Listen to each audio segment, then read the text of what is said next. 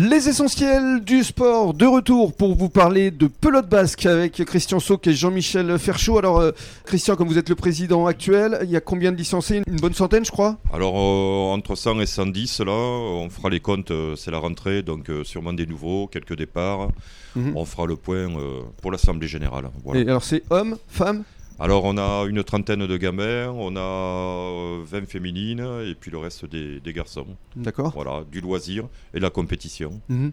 Alors compétition, on en parlera évidemment à travers les championnats de France là dans 10 jours, mais euh, revenons à la pratique, il y a plusieurs disciplines, on peut les détailler? Alors aujourd'hui, nous, on joue à la paletta de, gomme pleine, donc avec des balles de caoutchouc qui sont des, balles pleines, mhm. sur le fronton en place libre.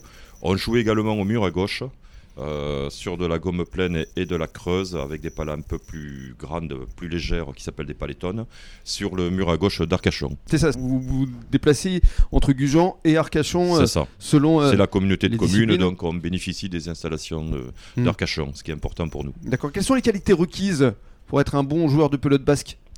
Ben, avoir l'envie de faire un sport de raquette, être vif, avoir un bon oeil, euh, être alerte et puis jouer en équipe parce qu'on joue à deux contre deux.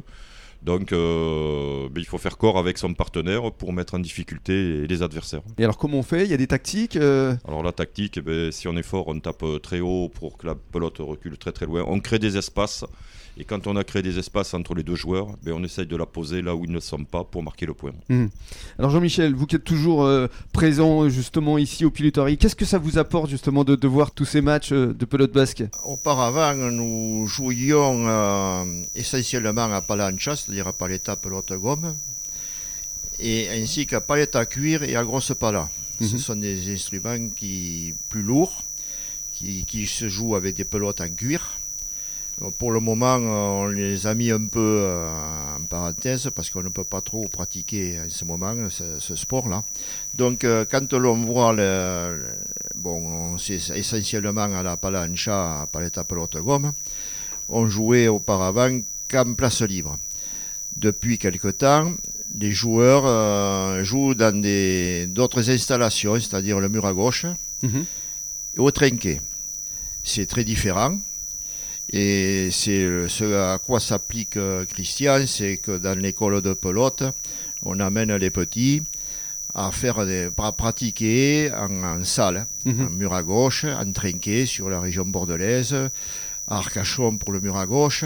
On a des contacts aussi avec le mur à gauche de Facture Viganos, mhm. hein, nos collègues euh, et euh, voilà, avec tous ces contacts-là, euh, ça donne de l'émulsion. Les féminines aussi euh, s'y mettent et elles apprennent. Mhm. Elles apprennent et elles ne jouent plus. Avant, elles ne jouaient qu'un fronton extérieur. Maintenant, elles jouent un peu dans toutes les disciplines. Très bien. Vous restez avec nous sur la radio des essentiels du bassin dans le cadre de la troisième intervention. On va tout vous dire des championnats de France qui vont se tenir ici à Gujan-Mestras dans 10 jours.